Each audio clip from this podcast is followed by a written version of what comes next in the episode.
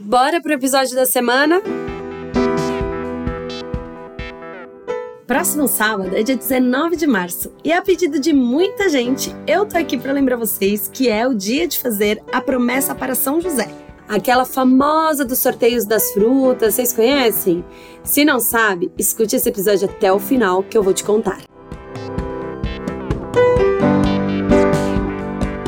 Mas para não perder o costume e não quebrar com o meu ritual aqui nesse podcast, eu sou a Marcela Romani, publicitária e uma pessoa muito curiosa, extrovertida, palpiteira e psicóloga de WhatsApp nas horas vagas. E agora, uma aventureira em podcasts e conteúdos para tentar trazer um pouquinho da minha história, dos meus perrengues e quem sabe um dia te inspirar a ter uma vida mais sincronizada. Em sincronia com você, com seus valores, com a sua razão e com a sua essência. Você é daqueles que se vê um gato preto na rua, acha que é azar? Se encontra uma joaninha no quarto, sinal que as coisas boas estão por vir? É daqueles que não passa o sal para alguém sem apoiar na mesa? Ou aquele que não deixa a bolsa do chão de jeito nenhum? Essas e entre outras são as famosas superstições. E atire a primeira pedra quem nunca fez uma coisa dessas para ter sorte, encontrar um objeto ou simplesmente não deixar o azar chegar. Nesse episódio, eu vou falar de superstições, rituais e até aquelas famosas promessas que fazemos para conseguir alguma coisa. As superstições são tão antigas quanto as religiões e todos os países têm uma. Além das superstições, podemos dizer que tem mais duas categorias de ações irracionais que fazemos em sociedade: os rituais e as crenças. E por parte das religiões, as famosas promessas. Aqui, a ideia não é falar se isso é certo, se é errado, se elas existem ou não, se você faz ou não. Aqui vamos apenas nos divertir com as histórias que eu vou contar, junto com os meus amigos que me mandaram algumas também para compartilhar. E como sempre, eu vou trazer algumas explicações para os fatos e os nossos comportamentos. Eu sou suspeita porque eu sou uma das pessoas mais cheias dos rituais e superstições que alguém pode conhecer. Mas há diferenças entre ritual, superstição e crença que eu encontrei lá no meu amigo Google quando eu comecei a fazer esse episódio. De maneira resumida, as crenças são comportamentos gerados pela vivência que o indivíduo teve.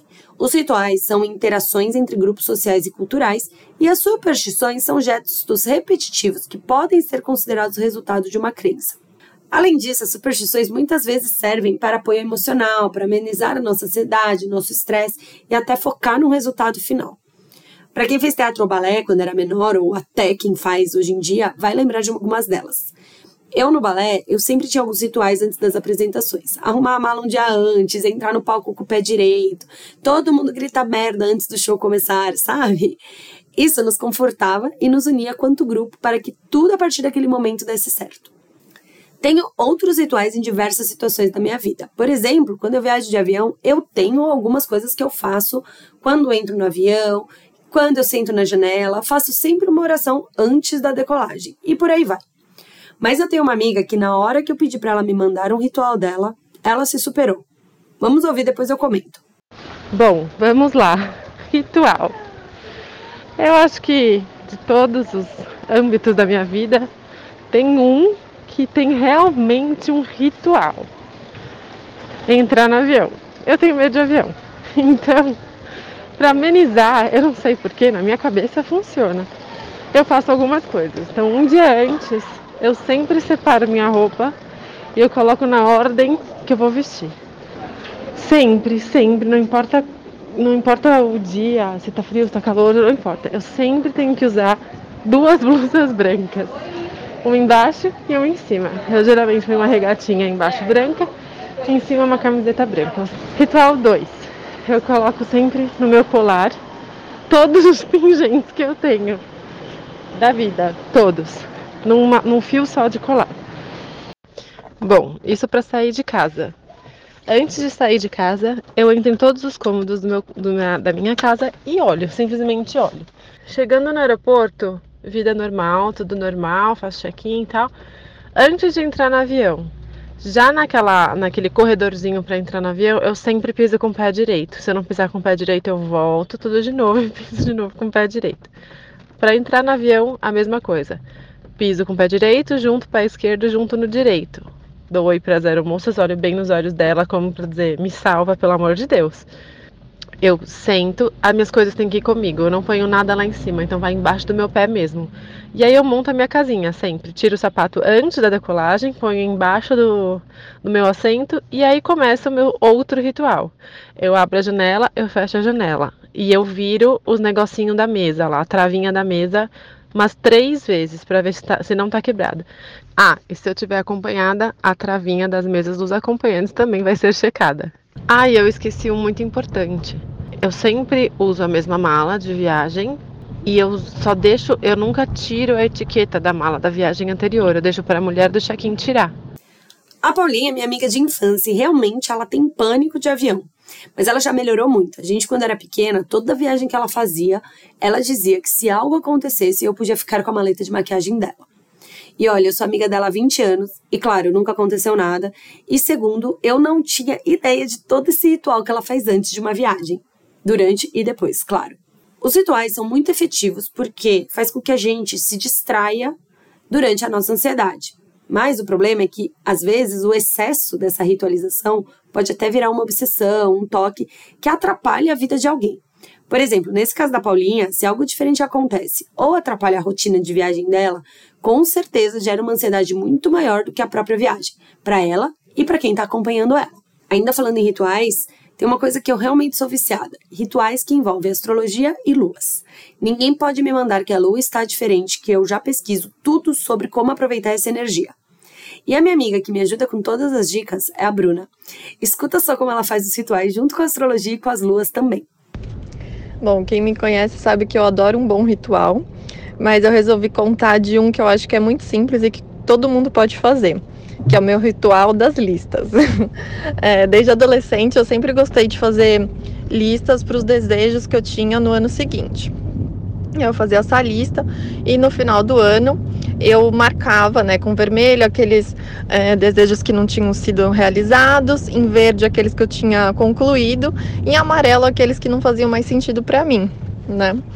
E aí, depois de um tempo, quando eu comecei a estudar astrologia, eu percebi é, que é, fazer essas listas, né, e também tanto no meu dia a dia, era algo que me ajudava a concretizar mais as coisas e ter mais claro é, os meus objetivos para facilitar até para o universo ajudar também de alguma forma. Então hoje, com o conhecimento da astrologia e principalmente com as fases da Lua, né, eu sempre tenho esse hábito, né, esse ritual de na Lua nova é, que é uma lua muito favorável para a gente plantar é, novos objetivos, né? Eu fazer essa lista com os objetivos para esse novo ciclo. Aí na lua crescente, eu olho de novo para essa lista e vejo que passos eu posso pôr para começar a, a movimentar aqueles objetivos que eu tinha colocado na semana anterior quando chega na lua cheia, é, é naquele momento que eu olho para a lista de novo e vejo se como que se está evoluindo, se tem alguma coisa que clareou que eu não tinha visto. Né? E na última fase, que é a fase da lua minguante, é o momento que eu olho e muitas vezes eu percebo alguma coisa que eu não faz mais sentido, que eu devo mudar, enfim, que eu devo liberar, seja de hábitos é, que, que não vão fluir mais. Tem outros rituais que minhas amigas fazem e eu pedi para uma delas falar aqui também. Vocês já conhecem ela de outros episódios. Fala aí, Karen. Bom, eu sou a doida da superstição, das simpatias, dos borogodós, acredito em um montão de coisas. Acho que funciona, sim, boto muita fé nessas superstições, sempre funcionaram para mim, então vou compartilhar algumas das coisas que eu faço aqui, é, desde simpatias até superstições, então eu faço desde soprar canela todo primeiro dia do mês, é, para atrair prosperidade dentro da casa. Coloco sempre um potinho de água com sal grosso atrás da porta para limpar todas as energias negativas. É, a, a, a, famosa, ficou famosa agora, né? O tal de tapar o umbigo com a Jade no BBB, mas é algo muito antigo que eu faço bastante tempo. É, tem, minha mãe me ensinou muita coisa, né? A gente, quando você tá com medo na rua e acha que vai ser assaltado, alguma situação, é, tem uma frase muito engraçada que a gente fala. Tem muita superstição interessante. É, acreditar em São Longuinho, dar os pulinhos, é um barato, né? E, acompanhar aí todas as superstições de acordo com as luas é, acreditar em pedras e, e, astrologia e planetas. Eu sou a doida da superstição, acho incrível e ficaria aqui uma hora nesse episódio falando várias dicas de, de, de, de rituais que eu faço, mas esses são só alguns deles. Esse da canela é o máximo, mas eu sempre lembro atrasado e eu nunca consigo fazer. Ou eu não tenho canela em casa. Vou lembrar lá pelo dia 5 do mês, aí já passou e nada de eu soprar canela na porta. Mas a do umbigo e a do sal são clássicas que eu sempre faço quando eu me lembro. Agora, uma participação inédita por aqui. Um amigo meu que me mandou uma daquelas superstições bem doidas. Fala aí, Cris. Marcela, quando você falou o tema desse episódio, na hora eu lembrei da minha avó duas coisas que ela sempre falava e ambas são relacionadas a, a cemitério. Uma delas era que quando você vai acompanhar um funeral ou visitar um túmulo, quando você chega em casa, você tem que ir direto para a lavanderia, para a área de serviço, tirar toda a sua roupa e colocá-la para lavar imediatamente. Você não pode entrar com aquela roupa dentro de casa. E a mesma coisa de sapatos. Você tira ele no portão da sua casa, se você mora em prédio, você vai andar pelo hall sem sapatos, mas você não pode levar aquele resquício de terra do cemitério para dentro de casa. E a outra era sobre esses túmulos mais antigos, em que você tem a foto do, da pessoa que está sepultada ali, ou então num, num velório, você nunca pode admirar a beleza da pessoa falecida você não pode falar, nossa, como essa pessoa era bonita. Porque diz que o espírito da pessoa pode se encantar por isso e ele vir atrás de você. São coisas que minha avó falava quando eu era criança e eu guardei na mente e pratico até hoje. Se eu chego do cemitério, com certeza eu já coloco a roupa para lavar e o sapato eu não piso com ele dentro de casa. Além dessas superstições que a gente inventa durante a nossa vida ou pega da nossa avó, tem aquelas que são clássicas. O gato preto na rua que dá azar, desviar o caminho para não passar embaixo daquela escada de uma construção. Quando você acha um trevo de quatro folhas, você acha que é sorte? E a bolsa no chão para não perder dinheiro? E todo mundo aqui deve abrir a porta para a visita voltar, se é que você quer que ela volte. Tem uma que é muito do tempo da minha avó, a de passar o sal no ar. Tem que colocar na mesa para o outro pegar. E a sexta-feira 13? Que para mim essa nunca colou, mas nos Estados Unidos isso é tão sério que nem os prédios têm o andar 13. Tem aquela de não varrer o pé de ninguém para pessoa não casar, não comer o último pedaço da bolacha, essa é clássica de adolescente e eu sempre comia. E a minha favorita é o ovo no telhado para Santa Clara. E lembra que se não cantar não dá certo.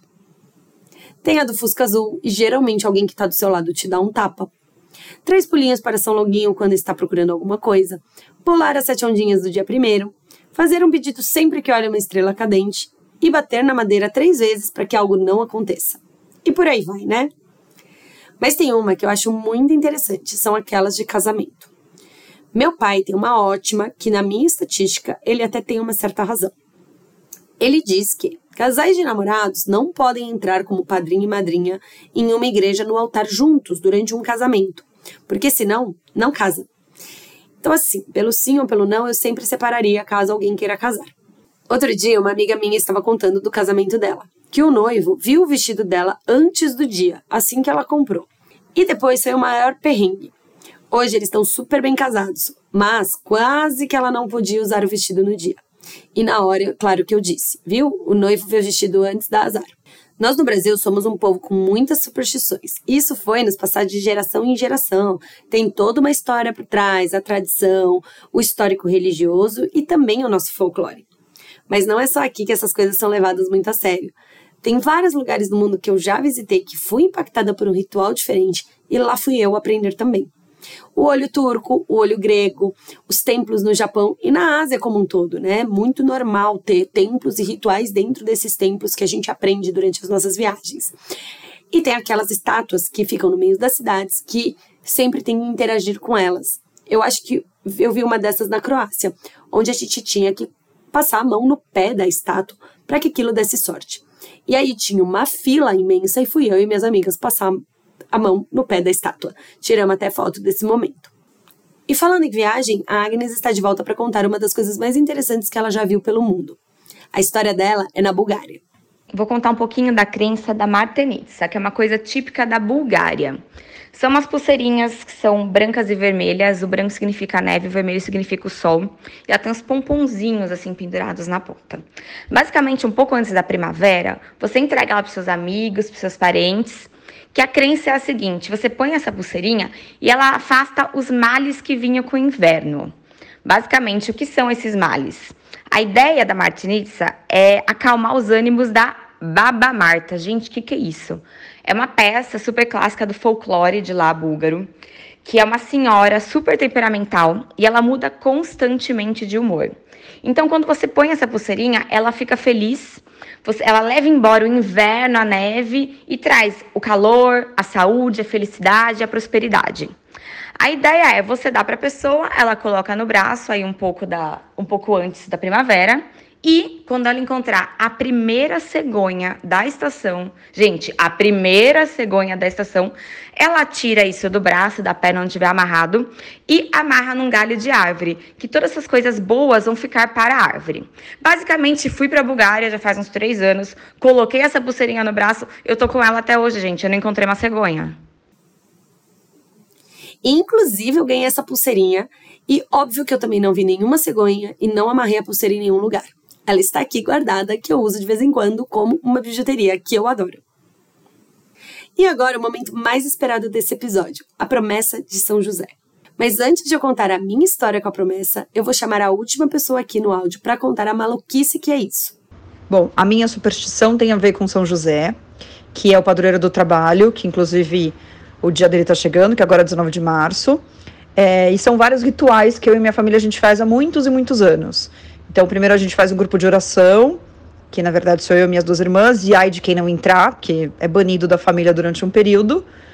É, então a gente faz a novena, é, agora por WhatsApp, né? Com a tecnologia ficou mais fácil. Então não tem essa desculpa de que, ah, não posso, ah, enfim, tem que entrar. E depois, no dia da missa, a gente pega o bolinho, né? O, o bolo bento dele, e aí a gente sempre divide entre a família inteira, então meus sobrinhos comem, todo mundo come. E diz a lenda que você tem que escolher uma fruta, é, você sorteia a fruta e você fica essa fruta sem comer essa fruta durante um ano como penitência. E aí, como a gente faz há muitos anos, chegou uma hora que você já não tinha mais fruta, repetia. Eu fiz banana durante três anos seguidos, enfim. E aí a gente começou a fazer sobre outras coisas. Então, a minha irmã ficou um ano sem falar palavrão. É, eu já fiquei um ano sem comer McDonald's, que não tem nada a ver com fruta. É, a minha outra irmã é, fez, que na verdade não era uma penitência, mas era uma ajuda, ela tinha que dar uma ajuda comunitária uma vez por mês. Então, a gente está meio que diversificando aí é, o, o a, as nossas doações aí a São José. Mas, em contrapartida, assim, é, pra gente, pra minha família, é, é um santo que está sempre abençoando a gente, a família inteira. E eu sou muito grata a São José, sempre. Bom, Assim como a Lau, eu descobri essa promessa através da minha mãe, no ano de pandemia, que eu estava sem fazer nada em casa e minha mãe veio com um bowl de frutas para serem sorteadas. E na hora que eu sorteei a fruta, adivinhem qual foi a primeira fruta da minha promessa? O açaí, que é a minha fruta preferida. Eu nem lembrava que açaí era fruta. Eu nem imaginava que açaí estava na lista das minhas frutas preferidas e que ela estava dentro daquele bowl para ser sorteado. Pois bem, fiquei um ano sem comer o açaí e fiz um pedido naquele ano. A promessa de São José, você fica um ano sem comer a fruta e a promessa e o pedido ele pode ser realizado durante aquele ano. No final de 2020, que foi o meu primeiro ano de promessa, o meu pedido se realizou. E eu fiquei muito feliz, por mais que tinha sido um sacrifício ficar sem comer açaí por um ano, eu resolvi fazer de novo em 2021. Só que em 2021, a minha mãe, ela fez a lista das frutas que ela gostava. Consequentemente, tinha um monte de fruta que eu não gostava. E quando fui sortear, por duas vezes saiu alguma fruta que eu não era tão fã, né? Saiu a primeira vez goiaba e a segunda vez castanhas. Não me lembro o que que saiu. E aí, para ser justa com o santo, afinal ele tinha sido muito legal comigo na minha primeira promessa, eu refiz o sorteio e aí pela terceira vez saiu tangerina, que eu resolvi também colocar mexerica dentro da minha promessa. E lá fui eu, um ano sem mexerica ou tangerina, que era uma fruta que eu não comia sempre, mas que sempre que tinha, eu gostava de pedir um suco, de tomar um drink ou de comer mexerica. nesse ano, a minha promessa ela foi mais ampla, né? Eu lembro que, como a minha memória é muito fraca, eu resolvi mandar para o meu próprio e-mail e fiz uma promessa bem ampla é, em troca da tangerina.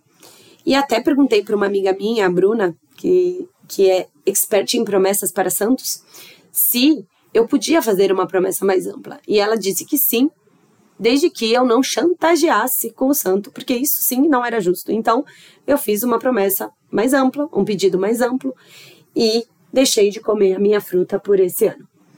Porém, em alguns momentos eu esquecia que tangerina e mexerica era a mesma promessa. E aí, em dois momentos específicos, eu comi uma mexerica e quando eu estava no meio da mexerica, eu lembrei que eu estava de promessa e larguei. E um dia eu tomei um drink de tangerina e não me lembrei, me lembrei só depois. Mas como diz a minha mãe, quando a gente esquece é, da promessa e não faz aquilo por mal, o santo perdoa. E no final do ano, esses dias, na verdade, eu fui olhar e eu estava muito indignada porque a minha promessa não tinha sido atingida, meu pedido não tinha sido atendido. E eu fui olhar o meu e-mail e quando eu olhei o meu e-mail, lembra que eu fiz uma promessa ampla e o meu pedido foi atendido, gente. E aí eu fiquei em choque porque eu nem lembrava o que eu tinha pedido. E eu fiquei um ano sem comer a tangerina e a mexerica. E o meu pedido foi atendido mais uma vez. Ou seja, esse ano tem promessa de novo, dia 19 já tô eu com a listinha de frutas preferidas. E dessa vez eu, eu até estou pensando em escolher a fruta que eu vou deixar de comer. Veremos, eu conto para vocês depois. Bom, por hoje é isso. Espero que tenham gostado das curiosidades, das histórias dos meus amigos e da promessa de São José. Falamos na semana que vem com mais reflexões por aqui. Tchau!